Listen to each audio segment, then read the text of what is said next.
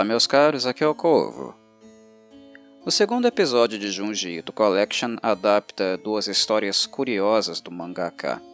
São elas Modelo, que abre o episódio, e o mesmo se encerra com Sonhos Longos, que não são tão longos assim em termos de extensão do episódio, mas a simbologia, o que de fato acontece aos personagens uh, visitados, é algo bem perturbador de se imaginar.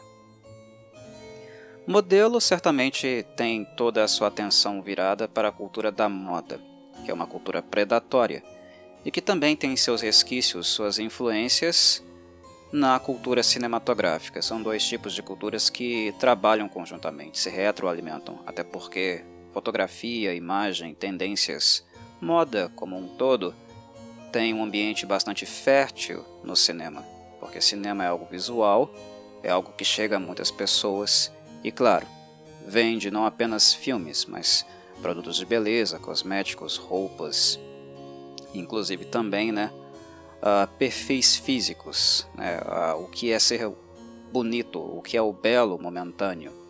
Esse tipo de coisa a indústria da moda fabrica, mas também tem uma ajudinha substancial, eu diria, da cultura cinematográfica. Elas se retroalimentam. Uma existe conjuntamente com a outra e dentro da outra. Bem, quando nós pensamos uh, na principal antagonista, ou melhor, a vislumbramos em cena, no caso Fuki-san, uh, obviamente nós vemos ali uma mulher que, em tese, não poderia ser uma modelo, mas é bem conhecido também o movimento de subversão de Junji Ito em suas, suas obras, né, em seus trabalhos. Uh, Fuki-san é claramente uma predadora isso não se dá apenas por causa da aparência dela, principalmente quando ela está bastante excitada, quando ela ri e mostra aquela boca gigantesca com dentes muito afiados. Mas também uma predadora no sentido do comportamento, porque quando ela deseja alguma coisa, quando ela necessita de alguma coisa, como se vê muito bem no mangá e aqui no episódio, ela é capaz de fazer qualquer coisa para obter aquilo que deseja. O desejo para Fuki-san é uma ordem. Ela não tem nenhum mecanismo de censura do mesmo nesse sentido, e o desejo dela tem traços bastante bestiais. Fuki-san aparenta ser humana, mas dizer que aquela coisa é humana seria muito difícil.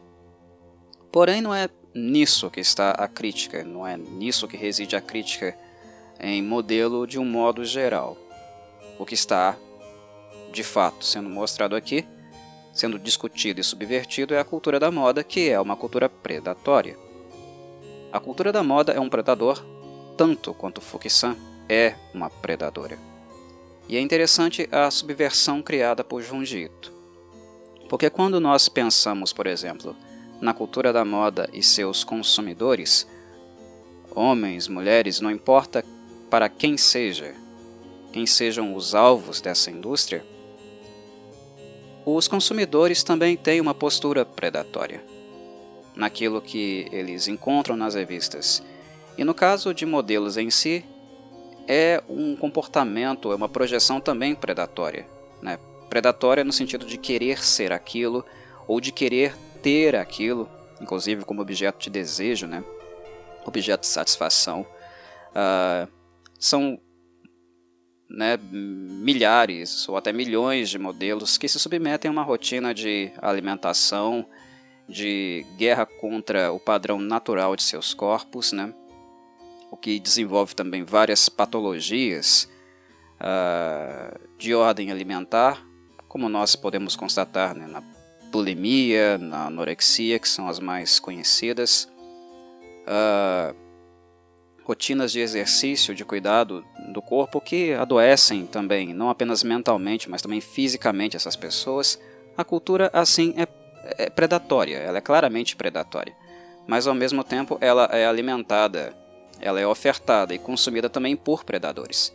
Predadores que projetam na imagem dos modelos um ideal, na verdade se cumpre esse ideal, né, se adota, se aceita esse ideal a partir que a indústria vende esse ideal, mas ao mesmo tempo a maneira de apreciação de degustação dessa cultura é, também ela é predatória, porque ou é na projeção daquilo que se quer ser, ou no desejo de possuir aquelas pessoas, ou possuir alguém que se pareça com aquelas pessoas. Muitas pessoas, uh, quando estão olhando para catálogos ou acompanhando a trajetória de uma modelo X ou Y, que é super bonita e blá blá blá, dentro daqueles padrões, né? Não que toda pessoa necessariamente vai achar as modelos bonitas, mas enfim, quem segue, quem cultua essa cultura, segue também essas modelos no âmbito do desejo, de possivelmente ser aquelas pessoas ou então possuir de alguma forma aquelas pessoas, em tom libidinal mesmo, eu diria, né? Então, isso também soa, isso também, uh, de certo modo, nos liga à ideia de predação. Mas aqui, em modelo, há uma subversão, porque as pessoas que são predadas são as pessoas que estão dentro de um padrão, que é o padrão da indústria. E na verdade aqui o Ito Sensei subverte isso, quando ele apresenta Fuki como uma modelo que de, aparência bizarra jamais poderia ser estar de alguma forma dentro dessa indústria que é a indústria né, da moda, da estética e até mesmo do entretenimento, quando nós falamos na via cinematográfica. Seria impossível ela estar, mas ela está. Ou então seria possível que ela estivesse, mas não no sentido de ser cultuada, desejada, amada de algum modo. Às vezes a indústria é macabra, ela é perversa, e ela expõe pessoas fora dos padrões apenas para serem zombadas, apenas para serem ridicularizadas, que inclusive é algo que nós acompanhamos muito bem, nós vemos isso muito bem acontecendo no episódio em questão, né? Ela é zombada, a Fuki.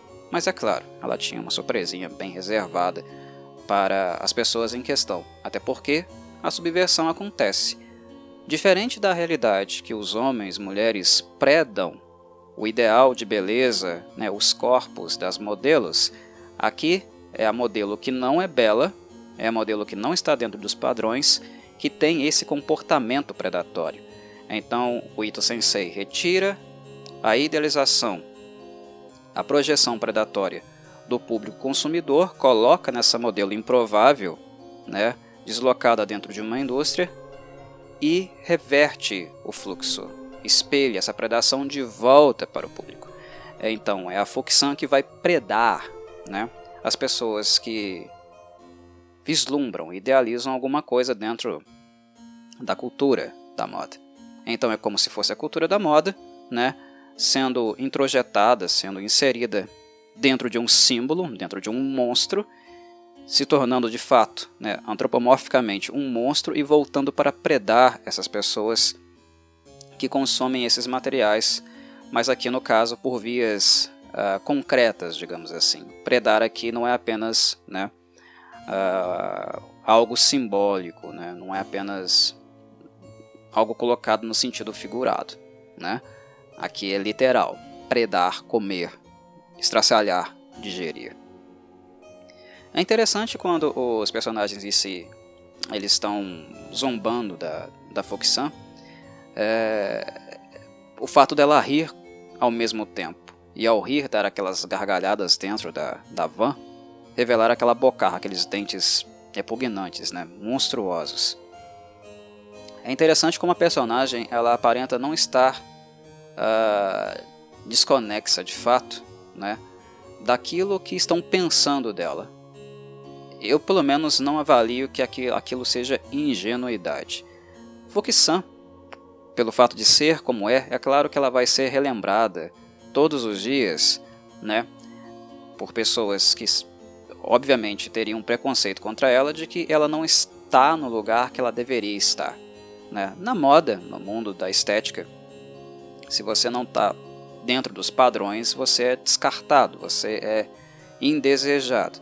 E para Fuxan, imagina-se, dá para refletir sobre isso, dá para imaginar que ela seja lembrada sobre isso todos os dias. Então, quando pessoas ah, estão zombando dela, fazendo piadinhas da sua aparência dentro do furgão, certamente aquele riso, aquele sorriso, gargalhada macabra, não é uma indicação de que ela não entendeu a piada, que ela não entendeu a maldade dos outros.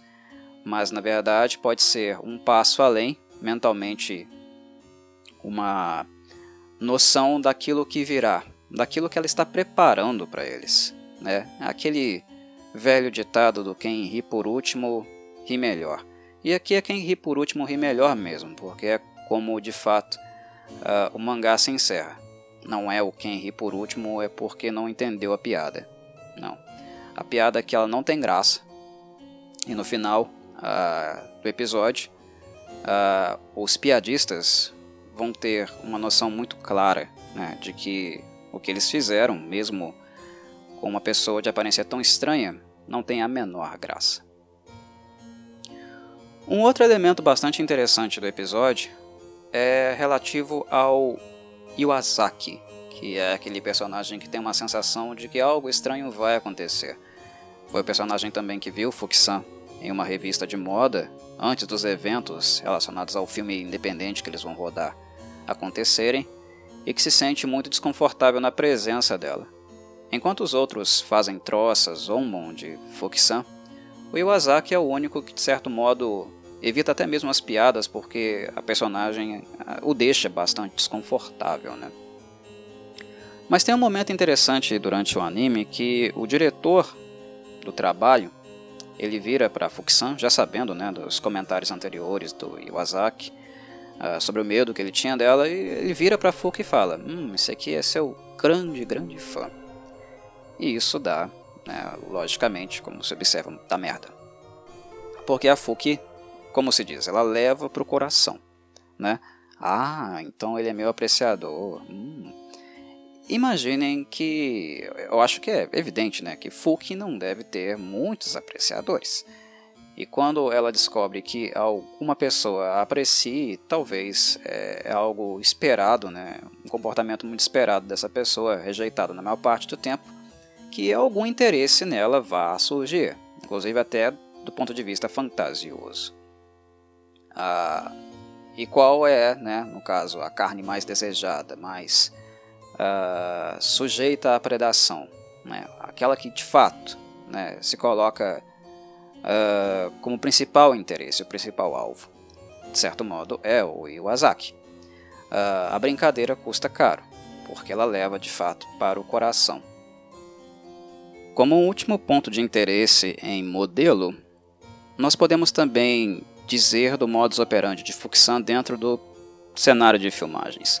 Como se tratava de um filme independente, sem claramente, né, sem muitos recursos e sem também uma postura profissional, um planejamento adequado.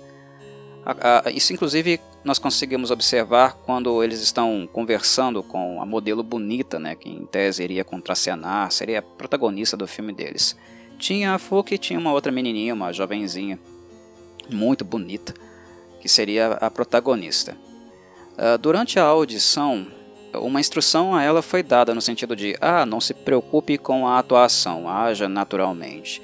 Não é um filme planejado, é apenas uma tentativa daqueles rapazes ali, daqueles produtores uh, amadores, de se fazerem conhecidos. Inclusive, eles estão usando a imagem de Fuki porque ela é bizarra, porque é bem possível que não muitas pessoas tenham conhecido, visto a imagem dela nas revistas. E aqueles que não conhecem também, ao ver uma mulher como ela, né, mulher entre aspas, certo, certo modo iria se tornar curioso ou iria procurar pelo filme apenas por causa dessa mesma curiosidade mórbida. Né? Isso ajuda uma obra a ficar conhecida.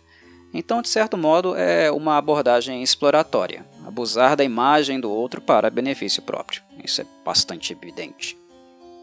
Só que, uh, pela falta de roteiro, de planejamento, de uma condução adequada, a Fuki começa a se irritar, porque ela não tem momentos de cena tão frequentes como a atriz principal, a bonita, né, uh, está tendo. E isso também nos faz pensar em filmes de horror, porque de fato é o que a Fuki transforma o filme. O plano original, o diretor inclusive ele se aborrece, né? ele nega isso o tempo inteiro, quando fazem piada sobre filmes de terror ele fica irritado. A intenção dele não é fazer um filme de horror, nunca foi, né? Mas uh, personagens como Fuki normalmente existem onde? Em filmes de horror. Né? Mas aqui eu quero levar a discussão para um âmbito mais profundo, mais uh, reflexivo. Uh, eu quero pensar sobre pessoas que não têm o padrão de beleza, o padrão ideal e aceitável, e como elas são tratadas, onde elas são uh, locadas dentro dos gêneros do cinema. Né? Quando você não tem um padrão, que tipo de filme você participa? Quando você não tem um padrão, em que papel você também é colocado dentro de um filme?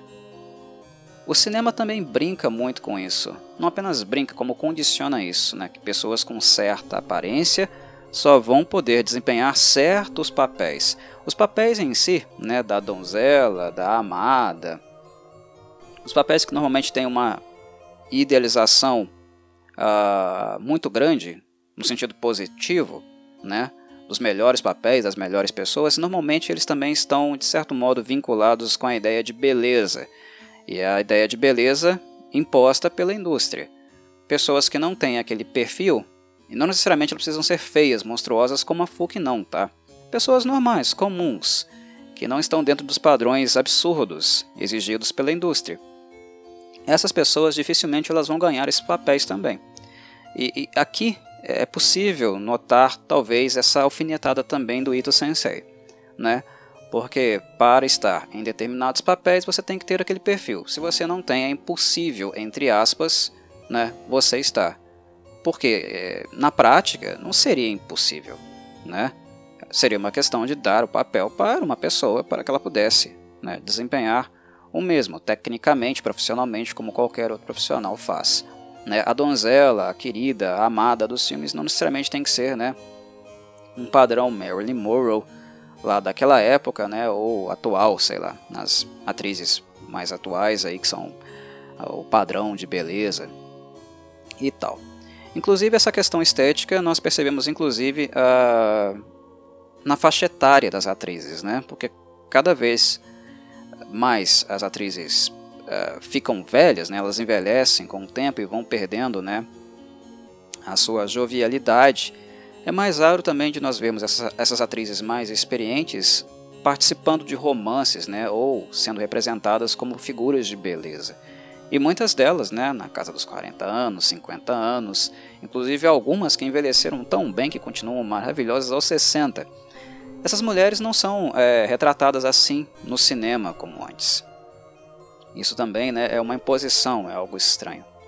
Então, o movimento de Fouque aqui, o que é bastante interessante é que ela uh, recondiciona se não há uma direção, se uh, não há algo planejado e se a única coisa que permeia a produção é o preconceito, ela toma as rédeas, né? aquele desejo predatório, aquele, aquele impulso instintivo que eu havia falado anteriormente. Ela usa uh, desse artifício para condicionar a produção. Ou seja, ah, se é apenas em filmes de terror o lugar que eu tenho espaço, se é apenas em filmes de terror que eu posso existir, muito bem, eu quero ser a estrela. Eu vim aqui para ser uma estrela, então eu vou ser uma estrela. Então isso aqui vai ser transformado em um filme de terror. Então a Fuki condiciona, ela na verdade recondiciona o roteiro, que era vago, e ela dá uma direção muito clara para esse roteiro, onde ela é a protagonista. E o fato de ser protagonista leva ao que? À predação de todos os demais. Né? É gráfico, não gráfico a ponto né, de ser parecido com o mangá, porque o mangá do, Junji é sempre superior né, às adaptações da obra dele. Mas, uh, querendo ou não, o episódio vai direto ao ponto, do ponto de vista uh, conceitual, pelo menos. Né? Graficamente não é tão interessante como o mangá dele, mas os conceitos aqui eles estão muito bem representados, inclusive a crítica interna. O segundo episódio se chama Sonhos Longos, e literalmente é isso mesmo. Trata-se do caso, na verdade, de dois personagens, ambos em leito hospitalar. Um deles é Mami, uma jovenzinha que possivelmente tem um quadro comórbido, né? o prognóstico de saúde dela não é muito bom, e certamente ela é uma paciente terminal. É um paciente que sabe que vai morrer e está completamente assustada né, com o fato, aterrorizada com o fato né, da ameaça de que sua existência em breve deixará de existir, que ela vai se tornar nada. Né? O segundo personagem, uh, no caso é o que mais importa para o conceito dos sonhos longos, né, que é o Tetsuro. O Tetsuro ele procurou os médicos, né, a ala hospitalar, há pouco tempo, porque ele começou a experienciar um quadro estranho, né, uma espécie de tormento, expressão da sua vida onírica um pouco desregulada. Os sonhos dele começaram a ser muito longos. O que, que seria isso? Suponhamos que o Tetsuro uh, tem aí, como um japonês, né? Japoneses dificilmente dormem 8 horas. Um povo que trabalha incansavelmente. É loucura o ritmo de vida deles. Mas suponhamos aí que o Tetsuro dormisse 6 horas por dia. 6 horas por dia para ele. A princípio começaram como 6 horas, como qualquer pessoa comum. Mas depois de um tempo, 6 horas passaram a ser um dia, né? Ou um mês depois. E finalmente um ano. Uh, não é que ele dormiu por uma semana, um mês ou um ano. Ele dormia 6 horas. Só que a sensação interna, né? A, a expressão mental disso, a vivência psíquica dele, era de a duração de alguém que viveu dentro do sonho, né? dentro do mundo onírico, por, por aquele tempo. Né? Embora ele durma seis horas, a vivência dele, a experiência dele é de um ano. E começou a se tornar cada vez maior, maior, maior, só aumentando. Ou seja, ele é alguém que vive literalmente uma vida onírica, a qual ele consegue sentir, a qual ele consegue experimentar, inclusive sendo afetado né, por tudo o que acontece dentro daquele mundo. Né, prazeres, frustrações, né, os terrores e horrores os quais ele é apresentado, né, aquele, aqueles que ele vivencia, tudo isso ele sente. E depois de seis horas de descanso, ele volta com uma bagagem, uma bigorna de um ano, dois anos de experiência nas costas. Imaginem o que, que é isso. Imaginem se seria possível, se qualquer psique humana conseguiria suportar um negócio desse. Nossas experiências oníricas, nossa vivência e contato com o inconsciente, né, uh, é algo que se dá progressivamente durante toda a vida. É, é, e algo que também né, não tem altas doses de exposição como essas. Inclusive a estrutura lógica né, do inconsciente não é a mesma do consciente. Uh, a noção de tempo, espaço, dor, prazer. Uh, o inconsciente não trabalha pelas mesmas regras que a vida consciente. Né? E a exposição a, aos nossos traumas, nossas sensações, as nossas depressões, o inconsciente não expõe isso de maneira tão brusca assim. Né? Um, uma noite de sono, na, uma experiência onírica, não necessariamente ela tem um tempo certo cronometrado.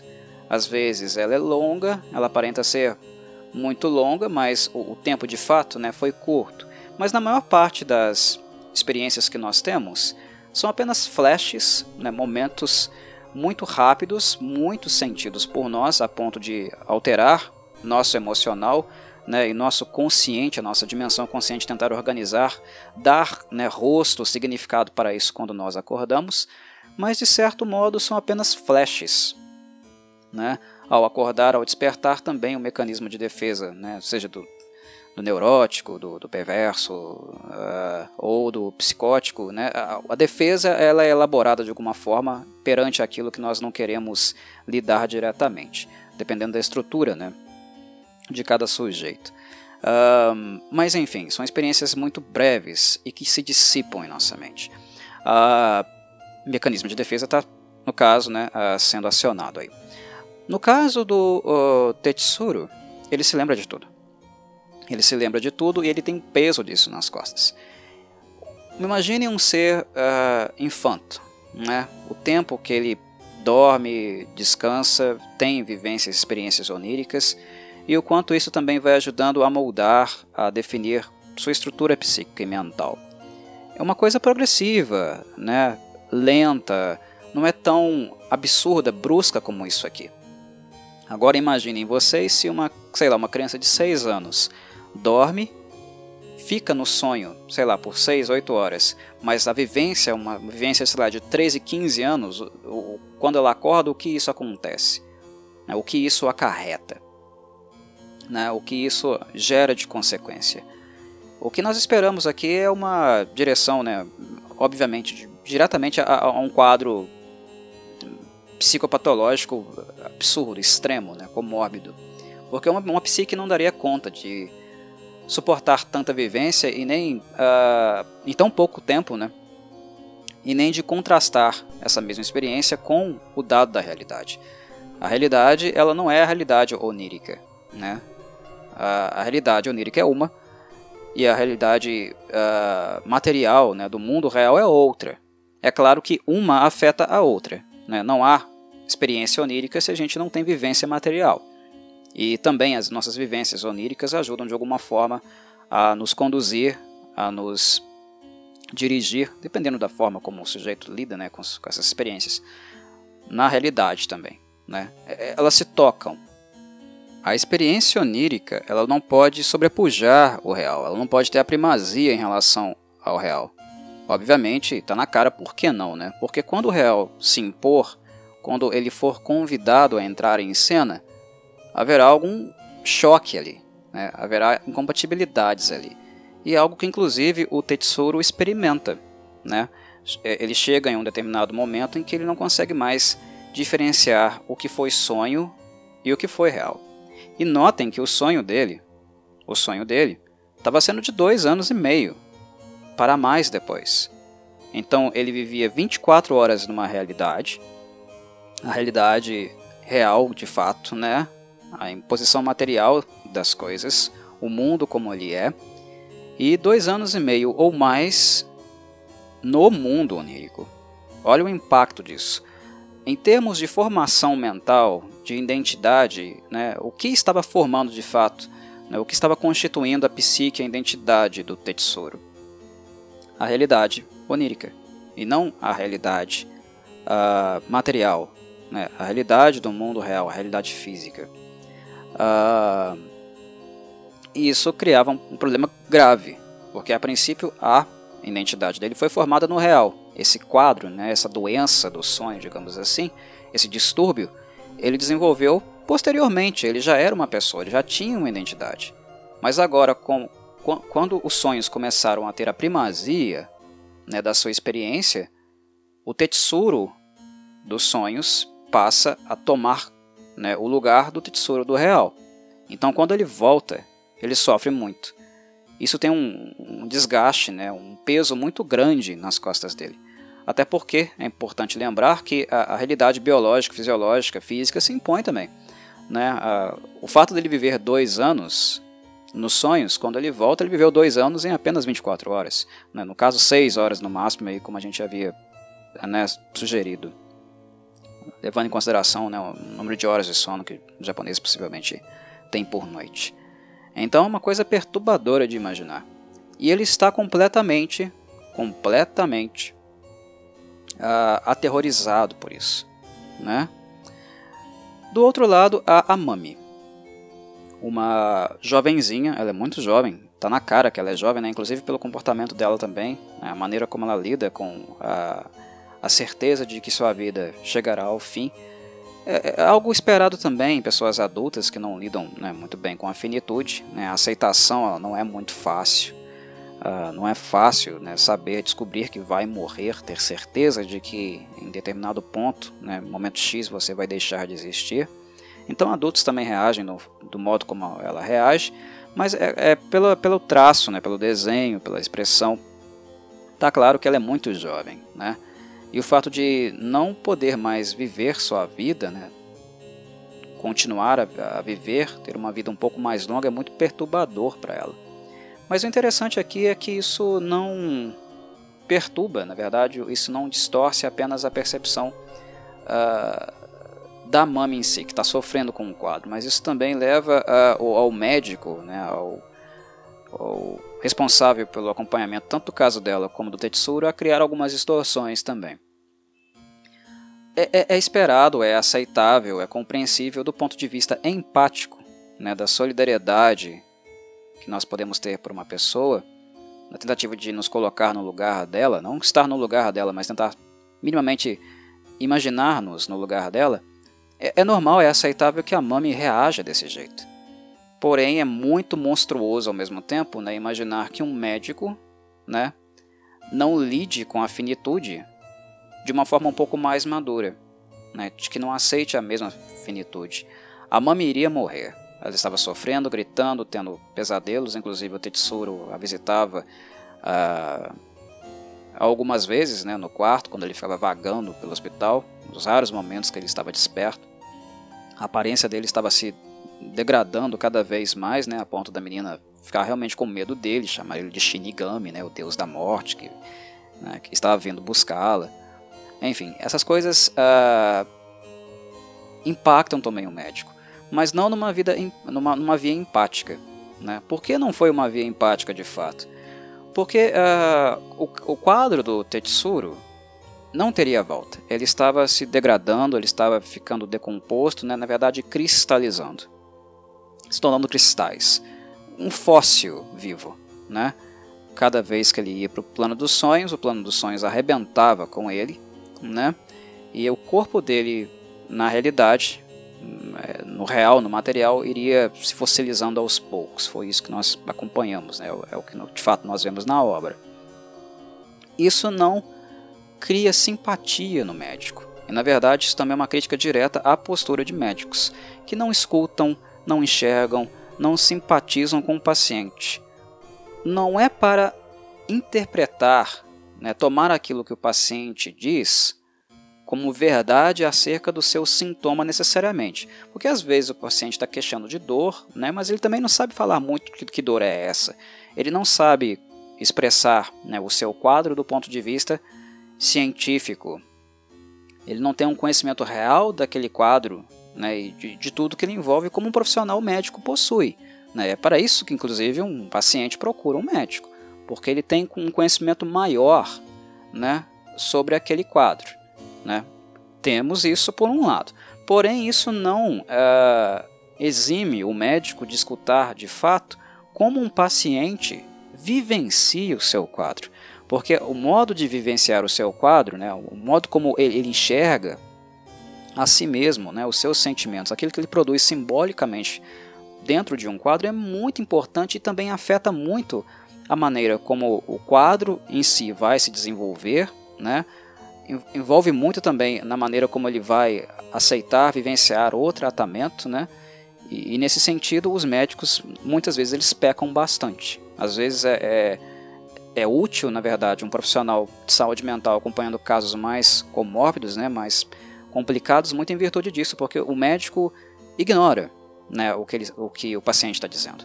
O Tetsuro, uh, desde o começo ele falou, eu estou me cansando, as minhas experiências estão sendo horríveis, eu tenho pesadelos e pesadelos que duram muito tempo. Por mais que uh, você possa estar cogitando que ao dormir 6 horas eu possa viver 30 anos, né, digamos lá no, no final da trajetória dele, né, viva anos em apenas algumas horas, você pode imaginar, nossa, você está prolongando, estendendo a sua vida. Na prática, isso são palavras do Tetsuro. Eu não estou vivendo assim. Olha só para mim, olha como eu tô, olha como eu tô apático. A cada hora que eu acordo, olha só a minha aparência, olha o que, o que está acontecendo comigo, olha o que essa minha experiência está me proporcionando. E chega um ponto que uh, o médico nem precisaria ter empatia para compreender o sofrimento, a dor do Tetsuro a própria realidade material, inclusive a realidade material, né, que é tão importante para o Tetsuro, se impõe a ele também, porque a aparência do paciente dele está cada vez mais decrépita. E isso não o sensibiliza. Porque a própria, o próprio trato, né, o, a, o próprio modo como ele lida com a finitude, com, com a morte de uma paciente dele que está ali do lado, o horror dela, de certo modo também mexe né, com as suas percepções.